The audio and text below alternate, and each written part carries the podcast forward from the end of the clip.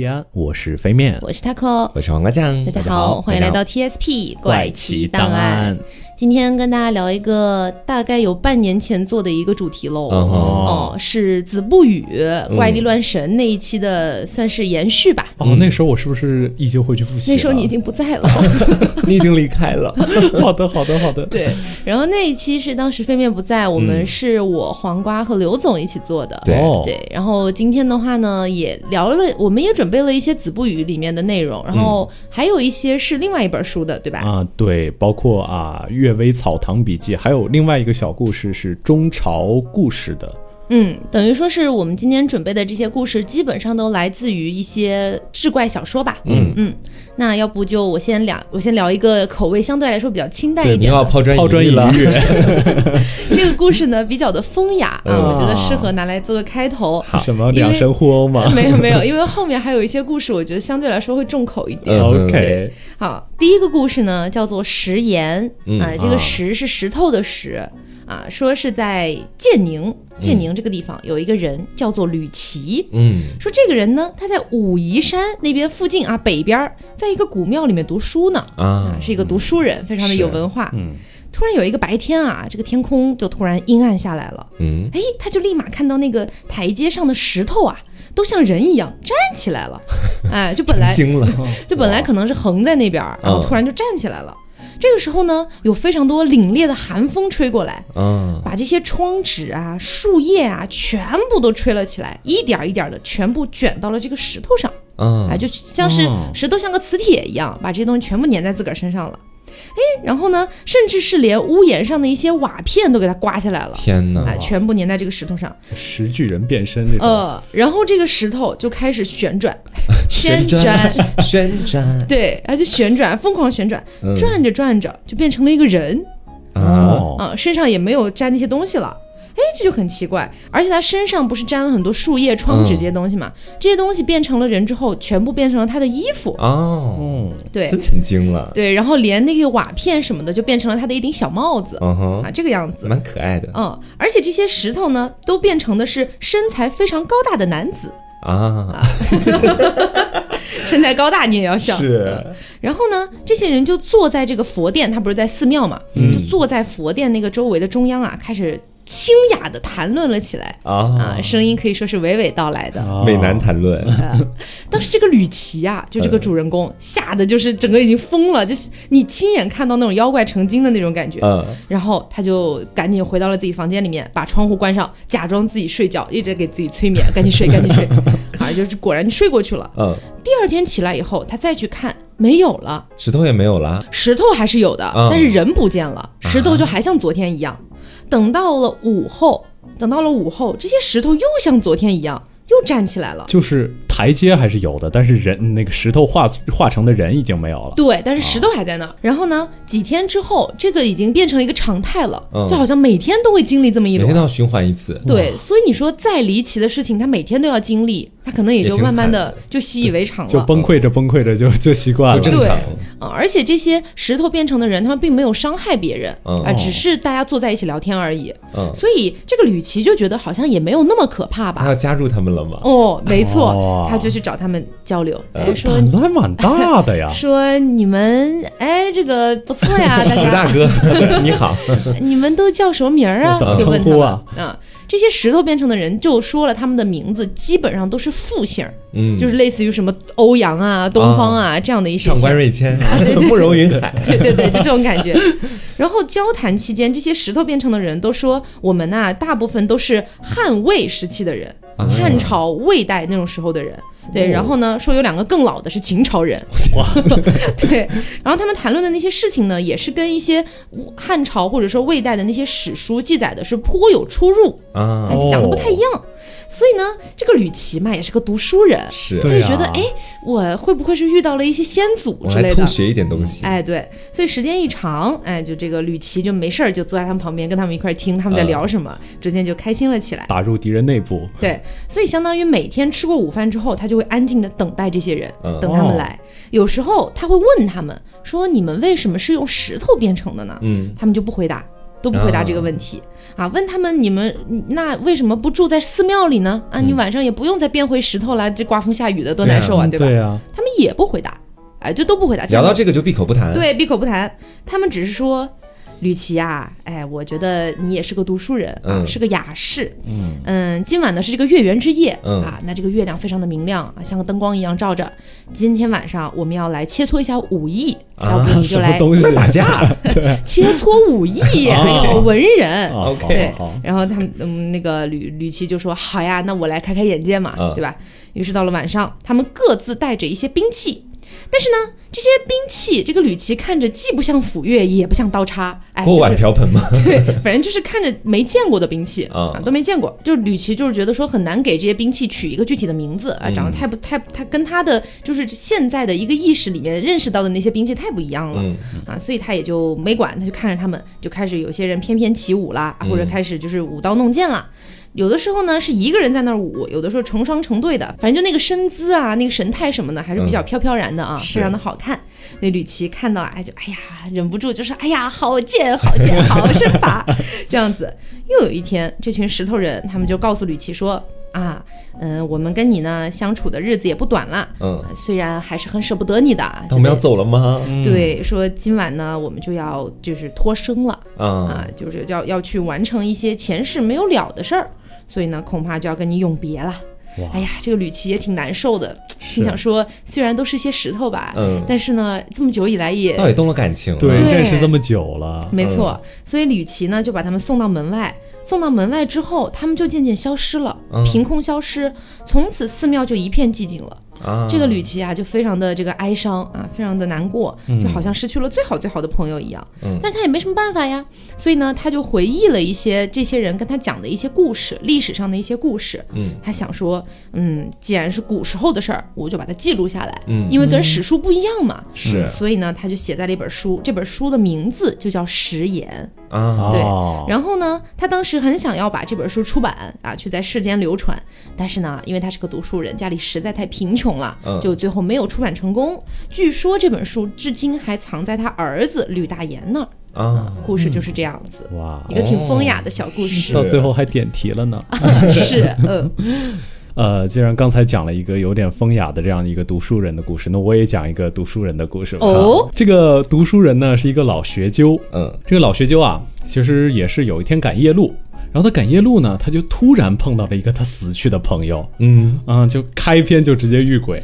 但是这个老学究的我他也不怕，说我一生也没做过什么特别亏心的事情，嗯嗯然后他就说，嗯，朋友啊，你去哪儿啊？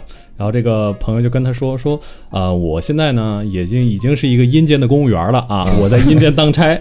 现在呢，我打算去南村勾一个人回到阴间啊，对我有。钥匙在身，对你不要拦路。我要去勾人，对，正巧跟你同路。他们这个故事的那个内核啊，不在于怎么勾这个人，嗯在于他们路过了一间房子，然后这鬼一看这个房子，这是个读书人的房子，啊，怎么看出来的呢？老学究也很疑问啊，说怎么怎么看出来？然后鬼就跟他说说那个白天啊，每个人的脑子里都有很多很多的想法，嗯他就把这个自己的这个读书读了多少这件事儿给掩盖住了。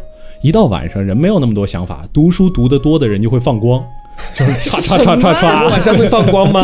是啊，他说很多呃，像什么屈原啊、班超啊、司马迁啊这种，都直接能放好几十米，就直接朝到天上去。然后普通人呢，其实就是一盏小油灯那么多。嗯然后老徐就就就很也见猎欣喜啊，就就问了一下，那嗯好歹我也读书读了一辈子了，你要不帮我看看？你看看我有多少光啊？这个鬼啊，就欲言又止，止言又欲，说。我看你吧，倒是读了好多好多经书，又有好多好多经文儿，嗯，但是字字都化成黑烟，笼罩在屋顶上，说一点光都看不见。白读了呗，就是给这个老学究气得不轻，然后鬼就大笑而去。哦，还蛮好笑的。这是一个古代的笑话，是不是？好，那我接下来讲一个稍微重口一点的故事啊。我们准备好了。是这故事呢，名字叫做《误肠粪》啊所。以，所以我们的就是风雅的故事就只有前两个，是到？此为止了，朋友们。接下来是我的狩猎场。你要开始勾人了。是，就说呢，有一个人啊，叫这个蒋用安，他是常州的这个御史。嗯，他平日里呢呢，相对来说，这个他身上的官职本来就也就比较小嘛，其实，嗯，所以说事情也不是特别的多。再加上呢，他自己家又相对来说富饶一些，家里有钱，是吧？这又又有钱又有闲，那这个人接下来就可能要有一些其他的爱好了。嗯，他的爱好呢是吃，他就跟他的一些朋友们呢，就基本上把整个常州城所有好吃的东西都吃了一遍。嗯，但是呢，他一直都非常想吃一种野味，这种野味叫做河豚，你知道叫？做粪。不是，不是这种野味叫做河豚。嗯，就我们现在都知道嘛，河豚是有毒的，如果你清洗不干净的话，很有可能吃了之后有可能会身亡。对，什么河豚毒素之类的。对，如果你不及时就医的话，然后呢，话说呀，也就是在有一天，他跟其他的四个朋友来到了一个叫徐兆煌这个人的家里面。嗯，徐兆煌是何许人也呢？这个人他非常精于烹饪各种各样的东西，什么山珍海味，上至什么山上的各种野味，下至中华小当家。对家常小菜，所有都能做，还会放光是吧？对，所以他们就特别想要尝一尝他烧的河豚到底是什么样的一个味道。嗯，而且据说先前吃过他烧的河豚的人，基本都说这是他们这辈子吃过最好吃的河豚了。哦，吃完都死了。没有，而且前面没有毒发身亡的案例啊，哦所以他们也才放心的去吃。啊，拿着好多。对，所以当天一共有六个客人一起到了这个徐兆煌家里面去吃。虽然说前面没有人吃河豚吃死过，但是他们六个人看到眼前的河豚的时候，虽然表面上很想吃，但心里还是有些许的担心的。嗯，心想说如果他尖儿没有清洗干净，那死的不就是我们了吗？嗯，所以大家都还是有一点点担心的。而正当他们想这些的时候呢，突然一个张姓的客人突然开始倒地了啊，吓死了！这个张姓客人口吐白沫，不能说话。然后呢，这个时候这个徐兆煌还有其他的客人都以为是完了完了完了，合同啊不是合同，河豚，河豚毒素 会变秃头。对他河豚中毒了，完蛋了，那接下来该怎么办呢？然后这个时候呢，就要联想到在古代的时候，其实他们有自己的一套独门的解密方法，嗯解毒方法。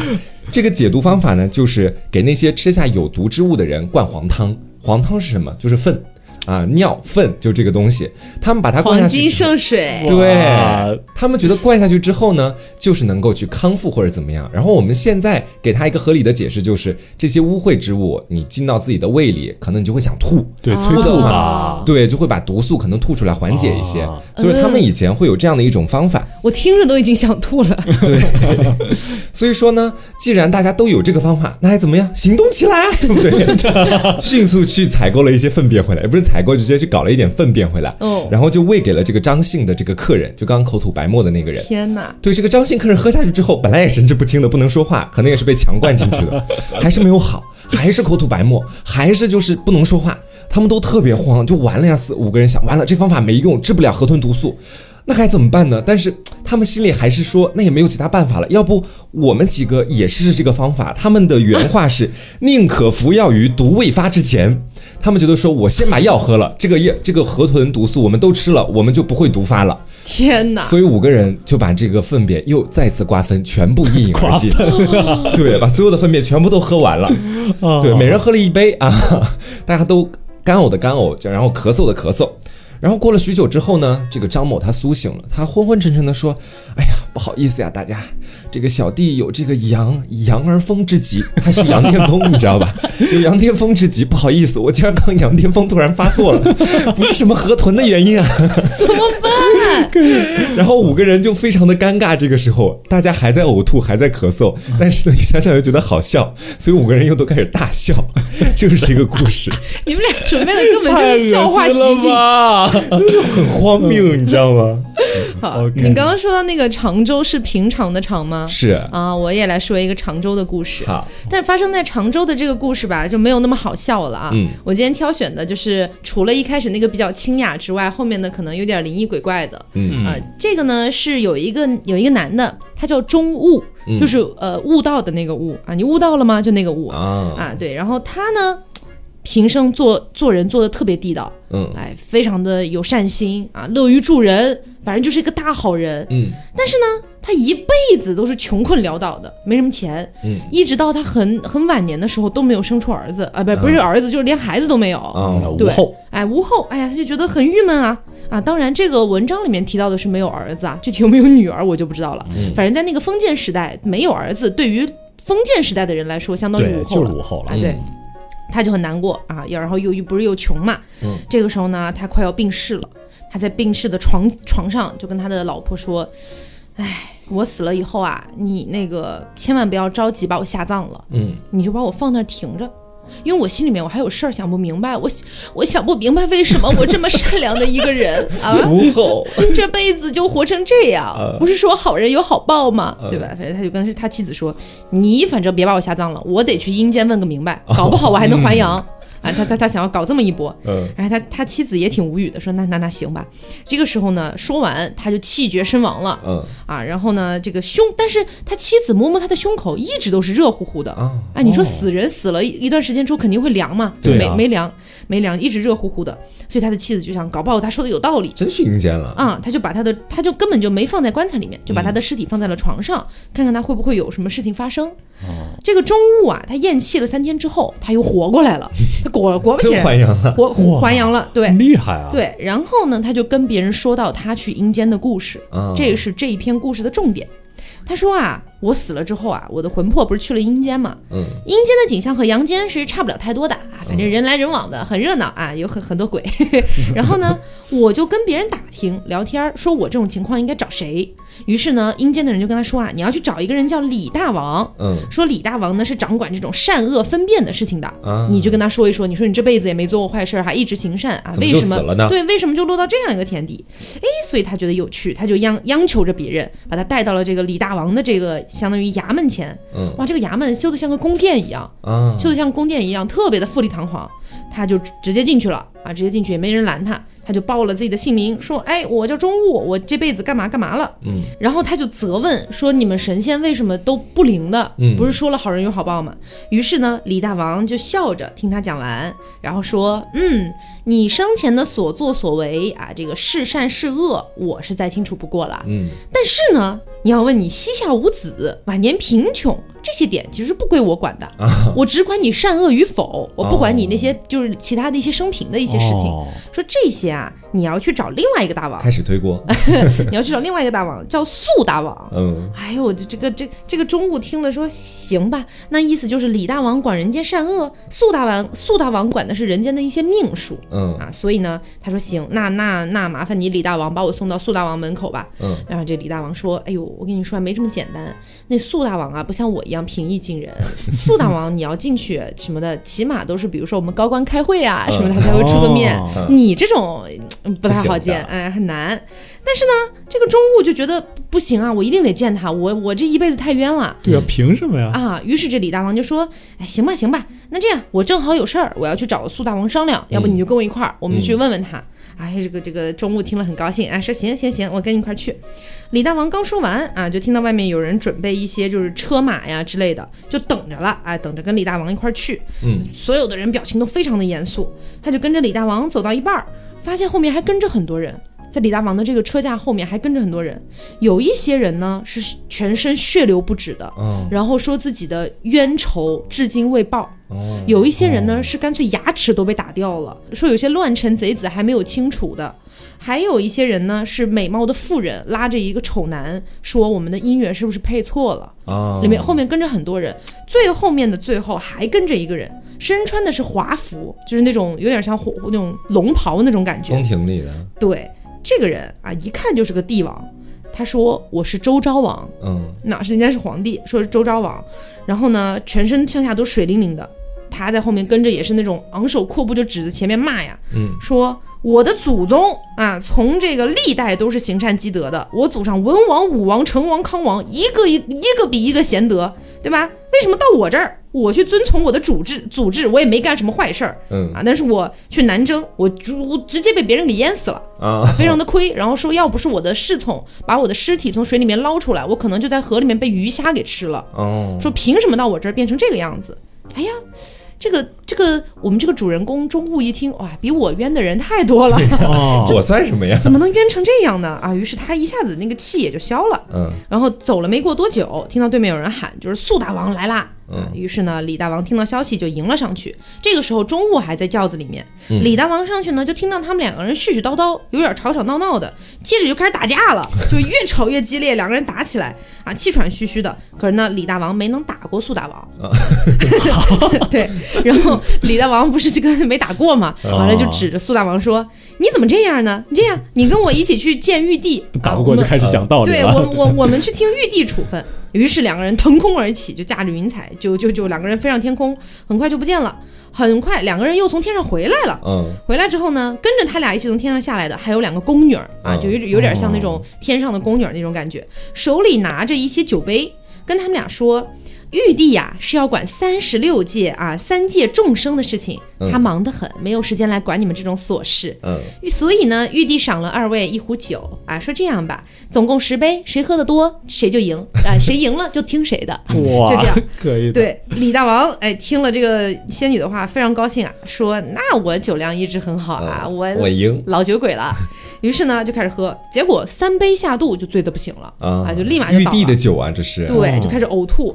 而苏大王喝了七杯，还是没有醉，一点醉意都没有。我的天，对，他苏大王肯定是厉害啊！对，那不是苏大王就赢了嘛？文武双全，啊，于是宫女儿就回去啊，不是宫女儿了，那个仙女儿就回去禀明玉帝嘛。嗯啊，过了一会儿，这个宫女儿回来啊，仙 老是宫女儿，过了一会儿，仙女儿就回来了，嗯并且颁布了玉帝的旨意啊，说这个世上啊，不论是鬼神还是圣贤，英雄还是才子，美女还是佳人，这个呃一大堆的东西，它皆是有命数的，七分看命运，嗯三分看天理，靠打拼，看天理。所以呢，苏大王因为自己酒量很好，他肚里是能撑船的，嗯就是他能够容得下这世间种种的不公，所以说才会变成七分是要听苏大王的。而你的善恶只占三分而已，哦，这故事讲的就是这样。但是呢，玉帝说呀，听闻有一个钟务的故事，是不是？有你们那儿有个人叫钟务，是不是？嗯啊，觉得自己特别冤啊，活这一辈子地点名，，干脆这样吧，你让他还阳、嗯啊，以免后面还有人效仿他跑来闹，嗯就让他还阳一次。但是后面如果再出现的话，就我们就再管了，嗯对，所以是这样的一个故事哇。这故事感觉好深刻是啊！还挺有人生道理的，嗯对，就感觉大家都不容易，嗯活在这个世界上。嗯 OK，那接下来我再讲一个，呃，我再讲一个这个有关于也是有关于生死的这样一个故事吧。嗯。这故事呢也是是这样一个人啊，这个人叫何立安何立烟先生，然后他讲了一个、他有一个朋友，这个朋友姓聂，叫小聂。嗯。然后这个小聂啊，有一次就是去西山深处上坟，然后正好这大冬天的，这个在山里上坟往回家走，然后之后就就就就特别怕有什么虎啊、狼啊之类的，豺狼虎豹对，嗯就路上就把自己给吃了。嗯然后突如其来，他就看见这个山上有个庙，嗯，然后他就想啊，庙里有个要不然小和尚，要不然我就这次躲到这个庙里啊。嗯然后结果他刚到这个庙门口，庙里有个人说话了，说这不是你们待的地方，你赶紧给我滚啊！对，哇，就这样这么。粗鄙，这 小聂一听以为这是肯定是里面的和尚啊，他就跟他说：“说我这个就就住这一晚上，嗯没什么大事儿。你的大大师，你让我住一晚上吧。”然后那个里面那个人说：“说不是，我不是和尚，我是鬼。”啊，啊这么直白吗？对，是。然后小聂，但是这个时候小聂已经进来了呀。那小聂说：“那那我我我我走了也不行，我这走了，说不定外面还有豺狼虎豹。那你你今天晚上要不然就让我住一晚上吧。啊，鬼就鬼吧。对，嗯鬼就鬼吧。然后之后这个嗯鬼鬼一听不乐意了，鬼说：“你这个全身都是阳气，我这个全身都是阴气，你凭什么要跟我住到一块儿来？”啊，你不呃配，对你不配。然后之后这个小，反正小聂也不听这个，小聂就赖在这儿了。嗯小聂说外面有老虎，我不管，我就死。然后之后这个鬼跟这个小聂，然后慢慢的小聂就开始就就聊吃这个鬼、嗯啊，这是东北话，撩拨这个鬼，就跟他说说啊，鬼哥啊，那那鬼哥，对，你看我我我你你那么吓人，我也睡不着，那要不然咱俩聊聊天儿什么的呗。哇，这个人胆子是真的大。是，对，你说对吧？你你你是个鬼，那你找个人替你超生，难道不行吗？嗯然后鬼这个说吧，其实我也睡不着。然后鬼说，这上天啊，其实是有好生之德的，他其实不愿意让人自杀的。自杀的人呢分三种，嗯。第一种是为了守住自己的贞洁，不是，就差不多这种东西，贞烈，为了殉国呀，然后包括这个这个理想啊、信念啊这种自杀的人，嗯。这种自杀的人是最高级的自杀的，比如说像项羽那种，嗯，对对，嗯。项羽可能还不算，屈原应该是吧？哦，就这种。然后第二种呢，就是特别穷，穷的吃不上饭，然后被逼得家破人亡，这种自杀也可以，但是这个就属于就不大列入这种因果的考虑，嗯啊，就没不好不坏。这命不好，我感觉对是，嗯然后最惨的一一批人自杀啊，就是就是真的，呃，没遇到什么大事儿，嗯结果突如其来不珍惜自己的生命，他就自杀了。嗯说这种事情在阴间是要被惩戒的。啊，然后我呢，我是吊死鬼，我其实就是这第三种方法自杀的。然后之后，这个小聂还是不死心啊。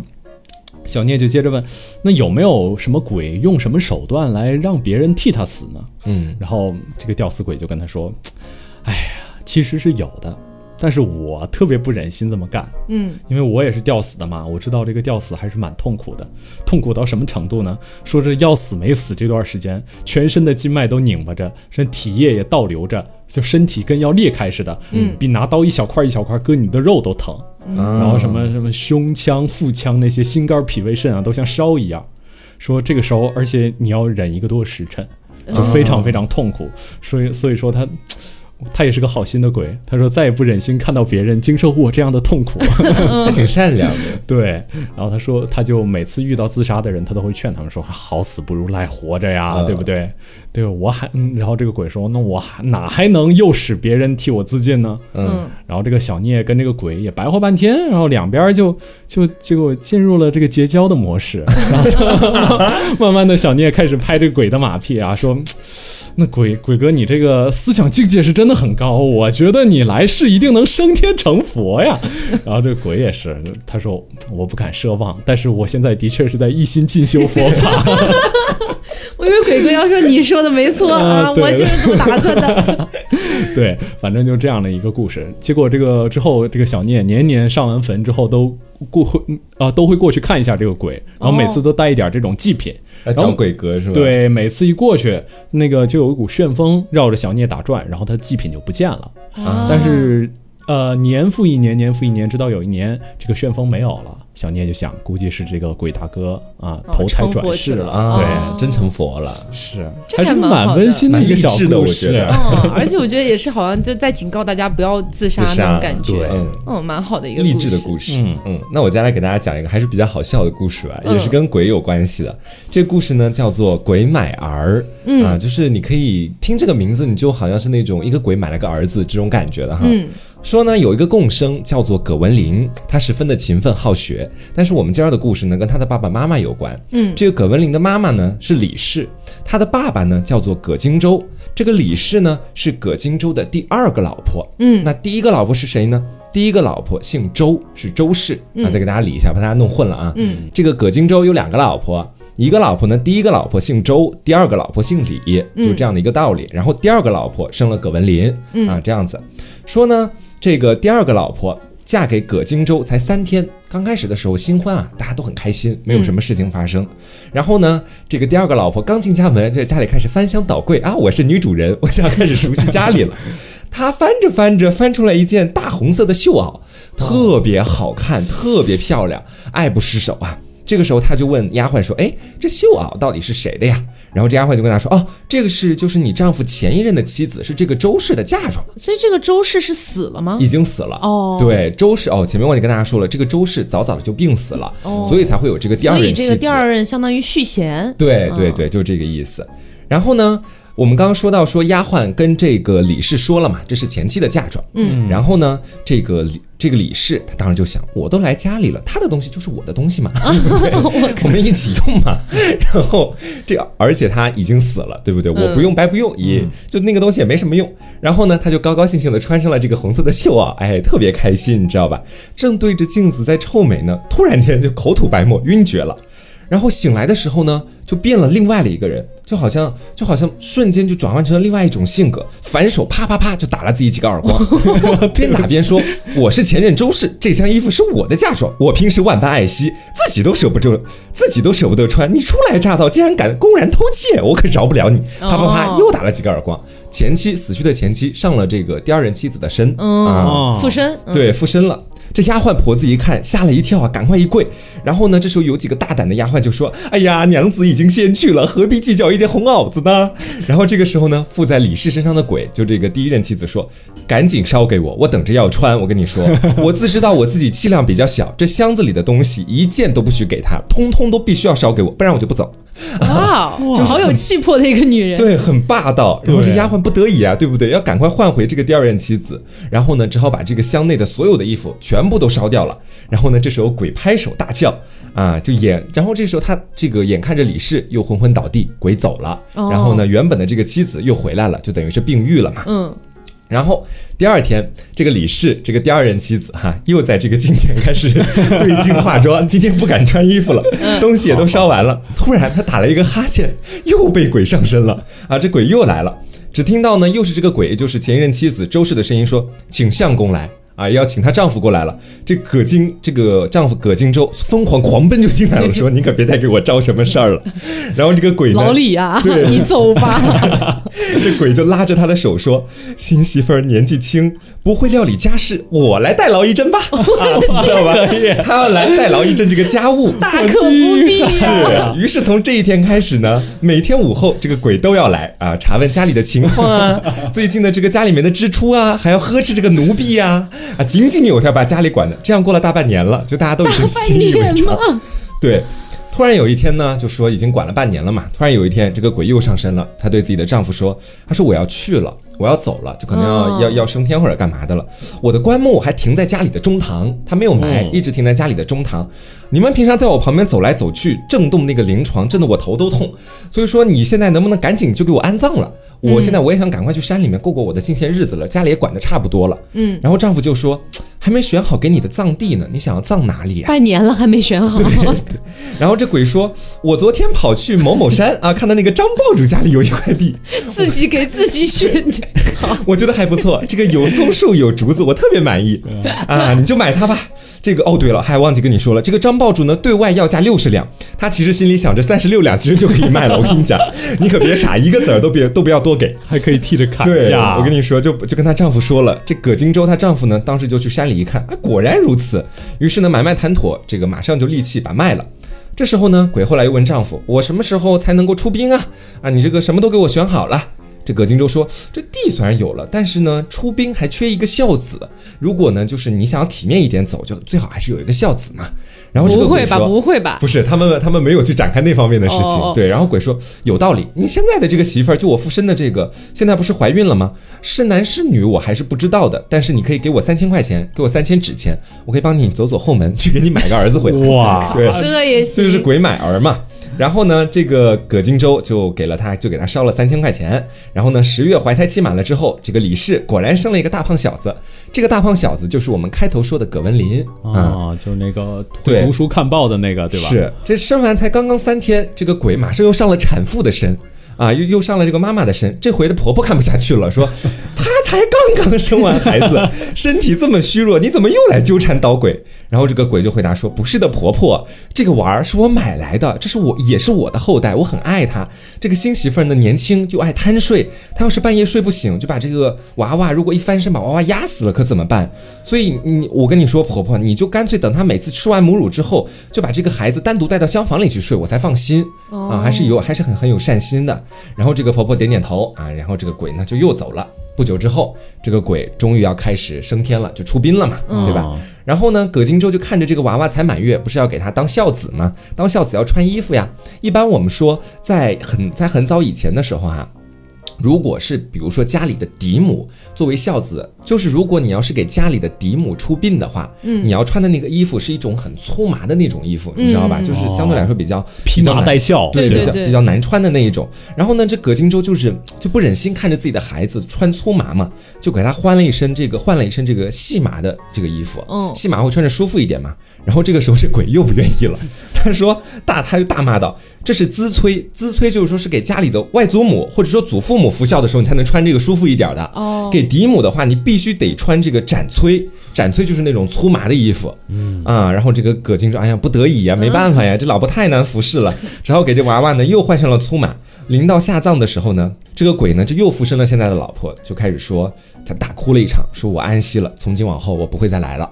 然后呢就走了，之后呢就再也没有来过了。哦对，这媳妇儿其实我觉得挺有意思的。对，给我啊感觉是一场后宫之争的故事。但是现任根本没有任何反抗的机会。对啊，就是我我我一开始乍一听还觉得有点小温馨的感觉哈，就是他回回回家里来照顾啊什么什么的。然后后来我又一想，这个新媳妇儿得多惨啊！对对啊，没事儿就被附身，没事儿就被附身，完了搞得精神崩溃了都。然后还要把自己的孩子穿上粗麻，穿个细麻但这也是当地的习。俗，其实好吧，好吧嗯，，那接下来给大家讲一个叫做空心鬼的故事。嗯啊，空心鬼说是以前在杭州有一个人叫做周豹仙，豹子的豹。然后他们家呢有很多钱，房子也不小，挺大个儿的。然后家里面有一个儿子，说呢周家还有很多的这些奴仆啊什么的。有一天突然就来了一个人，什么事儿都不干，就站在他们家客厅里面，就站在那儿。那这个人呢其实是鬼。啊，为什么说他是鬼呢？因为就是很明显，说这个鬼穿着红色的袍子，头上戴着乌纱帽，留着长长的胡须，脸很方，然后他旁边还有两个鬼差侍奉着。嗯啊，这两个鬼差呢长得非常非常丑，然后穿着青色的衣服，然后那个戴乌纱帽的鬼说什么，这两个鬼差就做什么，就这样的一个关系。感觉这个鬼身份还不低。对，嗯那为什么是空心鬼呢？是说这个戴乌纱帽的鬼啊，他的脖子以下、肚脐儿以上都是透明的，嗯，哎，就是你可以透过他的身体看到一些东西一样。那从他的肚子看过去就能看到，比如说什么他们客厅墙壁上的壁画呀，什么都能看到，所以觉得很神奇。周家人也不敢多说什么，因为他就站在那儿，他也不干嘛。就周家人就想，哟，这不会是神明吧？啊，就想说不会是 啊，不会是神明吧？就把想把他供奉起来。然后前面不是提到周报县有个儿子嘛，嗯这儿子今年刚满十四岁，但是突然得了一个病，得病的时间和这个空心鬼来的时间差不多，啊，所以他们就觉得，哎呀，这不会是这个他们供奉的神明搞的吧？嗯一天晚上呢，周报仙的儿子啊正准备睡觉，但是无意当中听到那三个鬼，就一个乌纱帽，两个鬼差在那讨论，我们明天要不要用什么办法去把周家这儿子给杀了？啊，对，听到他讨论啊，然后两个鬼差就说这样吧。明天呢，据说他们家会有一个，就是说是郎中来帮他、来帮他们家儿子看病。我只要在药方里动一下手脚，他必死无疑。嗯哇靠，这个你知道这个儿子听到有多吓人？就第二天呢，真的有一个郎中来看病。这个郎中呢是周报先从外地请来的一个医生。那医生就是给他看完病，给他开好药，然后说我去帮你煎药啊，煎完然后给他也就就准备让他喝下。但是呢，这儿子说什么也不喝呀，这这就觉得肯定就是断断命散。对，对，并且呢，跟他爸说：“爸，你留下来一下，我有话跟你说。”就跟他爸说了昨天晚上他听到的事儿。嗯 what？这个爸一听大惊失色，心想说：“我总不能让三个鬼害了我自己儿子吧？”嗯于是呢，他就想那怎么办呢？嗯，鬼应该都怕钟馗吧？啊，于是就跑到市集上，想要去买一个钟馗的画像回来镇鬼。是我也怕钟馗呀，都怕钟馗呀，结果呢，周豹先把这画买回来挂在客厅里面，这三个鬼就说：“这钟馗的眼睛应该不太好使吧？嗯估计连我们是人是鬼都看不清。”哼，反正就是很瞧不起。对哎，这周周宝先什么什么不是怕钟馗吗？他再仔细一看，就可能有些人去买画，他也不会太仔细看嘛，对吧？结果他仔细一看，才发现这个画上面画的是有一群小鬼在帮钟馗挠耳朵，所以钟馗的眼睛是闭着的，钟馗眼睛是闭着的。还有这种讲究，对，然后一个月之后啊，就都没有都没有害到这个儿子，因为这儿子特别提防，嗯所以呢，其中有个鬼差就对空心鬼说：“你说我们在这待了一个月了，他们这个命这个运气也太好了吧？鬼在囧途啊，说说怎么也就害不死他们，嗯要不咱们换一家吧。嗯但这空心鬼说：“那不行，这这这我我这好不容易来一趟，来都来了，我肯定得害一个人，我再走，我得完成我的 KPI，对吧？嗯那这样吧，嗯，反正今年是猪年，对吧？那咱们就干脆抓一个属猪的代替一下得了，算了，反正也害不死那儿子。几天之后呢，周家有一个奴仆就去世了，啊这个奴仆就真的属猪啊啊，也就是这一天，空心鬼和两个鬼差就消失了，他儿子的病也就自然好起来了。哦，嗯那个奴役基本上就是帮他儿子挡了一劫。对，替死鬼了。哇，嗯嗯，真不把奴仆当人啊。嗯是，嗯，那行，那我接下来也讲一个有关这这种郎中的故事。我这边正好也有一个，嗯，这个郎中的故事呢是这个样子，是有一个人啊，有一个内阁学士，名字大概叫宁，然后之后这个他的孩子生了这个病，就非常非常的呃萎顿，结果他就派了一个医生过来看。然后之后，这个医生治了他，治了很久，结果这个孩子都没有治好。嗯他就把这个医生换了，嗯，再换一个医生吧。第二个医生啊，这个新医生一过来，他就问说前一个医生开的方子在哪儿呢？结果这个学士就派人去找，结果找了好久，发现找不到自己原来开的那个方子了。嗯然后这个学士有一天就就是一边找一边就很疑惑，然后有一天就带着这个疑惑就睡下了。嗯结果在这个睡梦里啊，他就梦到了一个人。他说：“这个人说啊，呃我原来是一个被冤枉的人，然后之后这个幸亏有你有您帮我平了反了，所以这个呃东西啊，这个这个药方啊，是我给他拿走的。嗯为什么要拿走这个药方呢？因为如果现在的这个医生看到了原来的药方，他只会往相反的地方出，他只会他只会开出一个相反的方子，他肯定不会再沿着原来的方子走。但是其实原来的方子是可以救你孩子的命的。嗯，所以我把原来的这个方子给你取走，就是怕现在的这个医生给你开了相反的方子。结果这个新医生啊，他就果然就找了很久没有找到，那个学士就跟这个医生说说，要不然你就开一个新的吧。你就开一个新的，随便开就行。结果他开的，结果他开的跟原来的果然差不多，啊其实就是原来的药力可能稍微加强了一点。嗯结果治了一阵子，孩子果然好了。嗯说明什么呢？是这个故事告诉我们，是鬼其实有的时候比人更通这种人间的情理。嗯，他知道可能会完全相反，其实对是，嗯，好，那我接下来再跟大家讲一个，终于要跟大家讲一个，就是跟尸体有关的了，然后也是一个相对来说比较正能量的。哦，嗯，是这故事呢叫做尸香啊，嗯尸香是个什么呢？它指的一般就是人在死后，这尸体不会自己腐烂，相反呢还会散发出一种奇异的异香。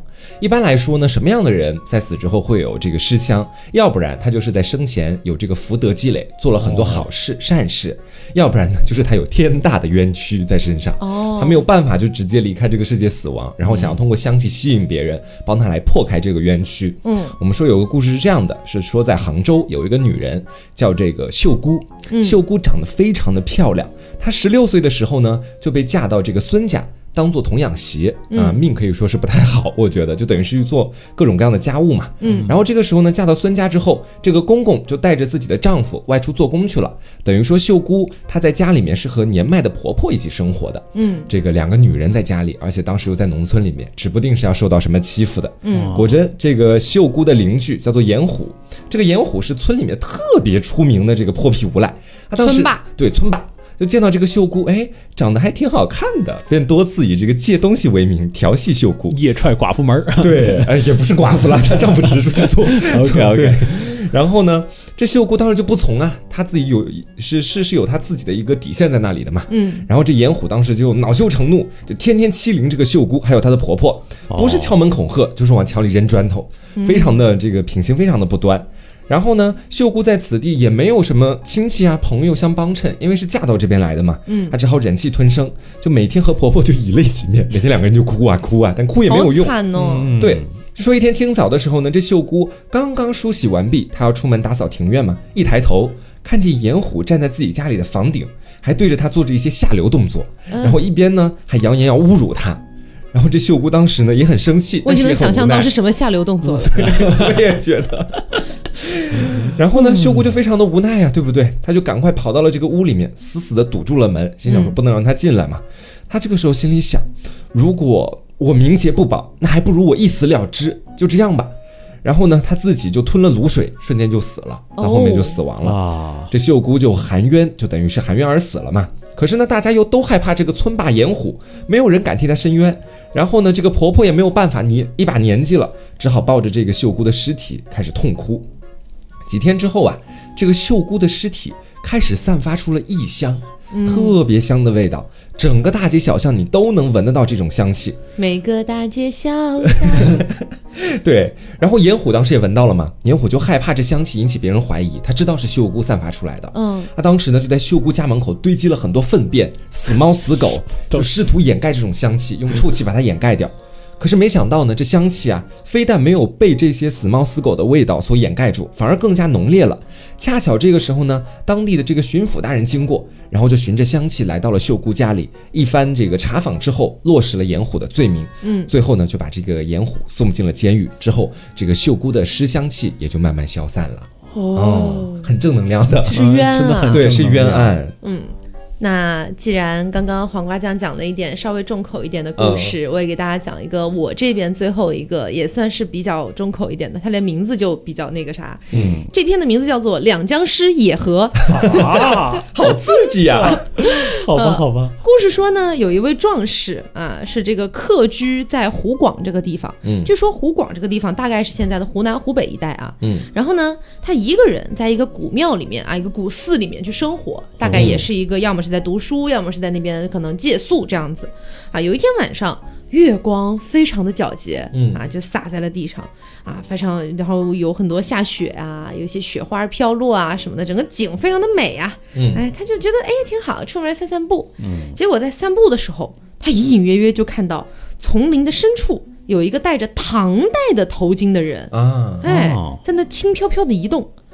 这个壮士胆子也大，他就觉得说，这个鬼，哎，不是这个影子啊，肯定是鬼，嗯肯定是鬼一类的东西。他，但是呢，他虽然知道这件事情，但是他还是跟了过去，嗯对，胆子大还是跟了过去。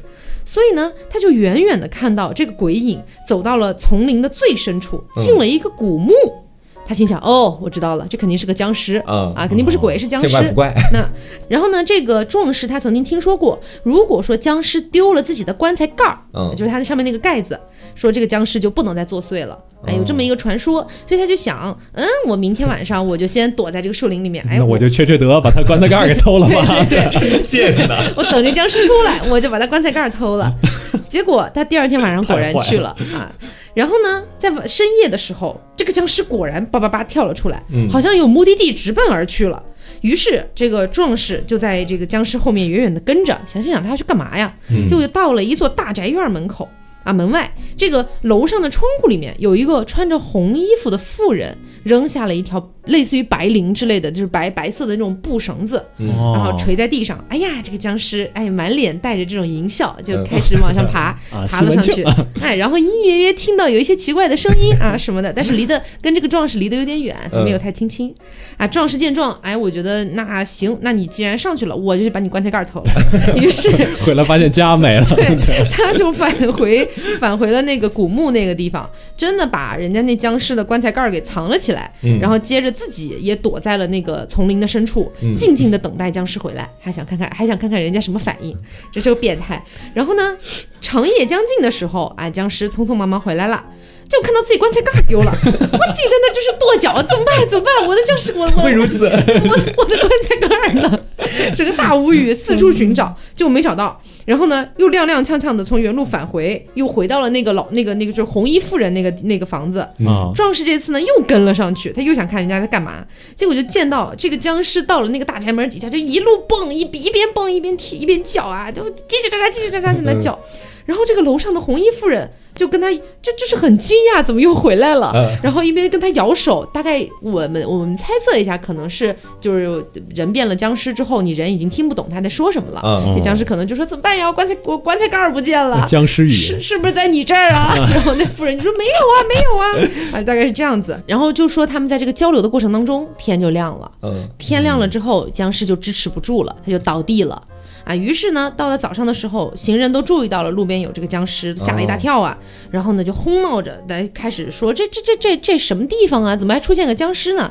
就发现这栋楼是一个周姓的祠堂，啊说这个祠堂的楼上就停着一具棺材，是一个女僵尸。赶紧把这个棺材盖也给偷了。对，但是呢，呃，这个女僵尸也死了，啊就是因为一直在门窗那边跟他交流，然后两个哦僵尸都没有注意到，马上天就要亮了，啊所以两个人都倒地了，就都死死在一块儿了。还是个是僵尸啊，还是个苦命的故事呢。两僵尸野合，你不要忘了这个 标题。忘了这个。对，所以其实行人就明白过来，他俩是过来野合的，然后嗯就把两个僵尸放到一块儿焚烧了，是这样的一个故事。我觉得这故事好像是应该是有点宣传那种封建的婚姻，呃，三从四德类似的东西吧。可能吧。对，我觉得有点这个意思。那好，那我今天讲一个，就是我今天准备的故事里相对来说比较奇异的故事，而且它也不是一个清朝的故事，它其实是一个中朝，呃，这个是在五代的时候写的一个故事，名字叫《中朝故事》。嗯，这个故事讲这样一个事儿，说在唐朝的这个咸通年间啊，有一个施行幻术的人，然后之后大家也不知道他叫什么，然后他他那个实行幻术的方式是什么呢？他就是他跟他儿子一块儿实行幻术，嗯。然后他上来一刀就把他儿子头给剁了，然后之后大家对呀、大家都吓得不行，结果后来发现这个孩子的头颈没有喷血，大家就给他赏钱，然后给完这个赏钱之后，这个孩子头嘣儿一下就接回去了。啊，啊，他们就施行这个幻术，这是他们施行的第一天。然后第二天大家都听说这个事儿，就好多好多人都过来看他施行这个幻术。结果第二天啊，他把这个头一切之后，然后钱收到了，结果他孩子就头接不上了。啊，啊、对，然后这个人就是对着这个观众观众席大喊，他说说我是初来乍到的，我其实不是想砸你们这儿谁的生意，对我其实有可能是没有拜见哪位高人，还是请你把这个手给收收手，嗯对吧？这个我们是我可以拜你为师傅，对，大概大概是这个意思。然后之后，结果这个下面的人也也比较惊慌啊。下面的人说：“那个啊，你你杀了你儿子，我们赶紧要把你送到官府。”对，这些人是。然后这个这个术法，这个人就说：“说我你这么多人看着呢，我没有什么，就我肯定逃不掉了。但是下其实下面的有一个人对我的这个幻术做了一个异法，嗯，导致我孩子的这个头没有办法接上。然后之后他就再次恳求这个人，他说如果实在不行的话，我就只能用我的方法了。然后他就找了一个包裹，然后这包裹里取出了一一枚瓜子，嗯，然后他用刀呢划开自己的手臂，然后把这个瓜子放到自己的手臂里，然后血肉滋养着滋养着，突如其来就生出来一个甜瓜，就慢慢生出来一个甜瓜。然后之后这个这个人就又对着下面喊说：“我真的是不愿意这么做，请下面那位大哥赶紧收了神通，我们保证立刻就走。”嗯，然后之后下面，当然他的孩子还是没有动静，然后这个这个人于是他就没有办法，他就一下子把这个甜瓜削落了下来，结果下面有一个僧人的头也一下子掉下来了。啊，Oh 啊 my god！对，然后他就那个朝着天上吐出了一口五彩的气，然后他就顺着这个气跟他自己的孩子一块儿就上去了，他孩子头也立刻接上来了。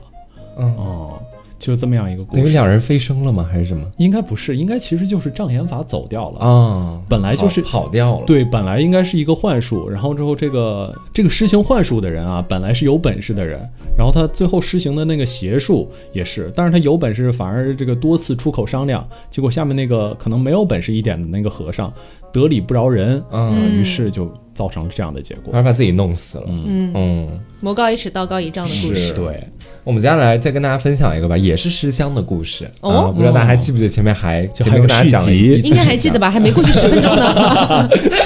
对，这次呢，跟大家再来分享另外一个尸香的故事啊。嗯话说呢，是在荆州有一个这个富商范老爷，范老爷暴病而死，就等于是得了病之后，马上没多久就已经死去了嘛。嗯，只留下了一双儿女，他们相依为命。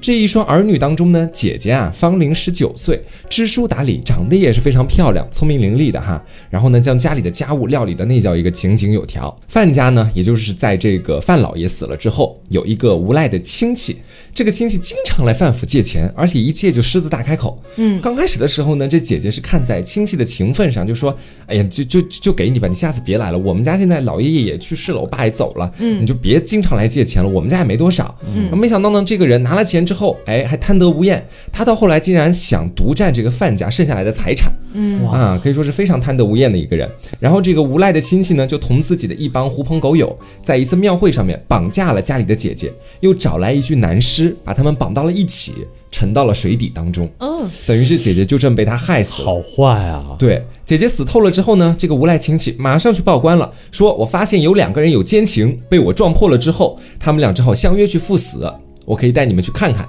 天哪等于是！他自己造了一个局。然后这县官当时呢也是收了他的贿赂啊，看到了尸体之后也没细查，就草草结案了。这无赖亲戚就这样霸占了范家的所有财产。然后过了一年之后呢，这个荆州刚好有新任的太守上任了，嗯，他就路过了这个姐姐的坟墓，嗯，突然呢，从坟里飘来了一股奇香，就是尸香，冤呐又又是有大冤案嘛，然后经久不散啊。这太守就觉得说其中定有冤情啊，于是就问这是谁的坟墓啊？然后官府当中还有一些以前留下来当差的人，他们知道这一次的冤情嘛，然后就就告诉了新的太守。这太守新的太守当时就说：“那我要开棺验尸，我要来看看到底出现了什么纰漏。”打开了这个棺材，发现尸体在里面栩栩如生，没有任何腐烂的痕迹，而且还有一股异香就扑鼻而来。嗯，然后呢，这个新的太守就仔细查看嘛，发现双手上还各有勒痕，一看就是被人绑了之后直接沉到水底里去的。然后这个太守于是就下令，又是要严查此案，而且要把先前的那那个无赖亲戚抓捕归案。查到后来的时候，没有想到的是，当他们最终锁定了无赖亲戚，准备到他家去抓了去抓那个无赖亲戚的时候，没有想到这个在这个新的太守刚刚来的那一天，这一干人等便全部死在了家里面。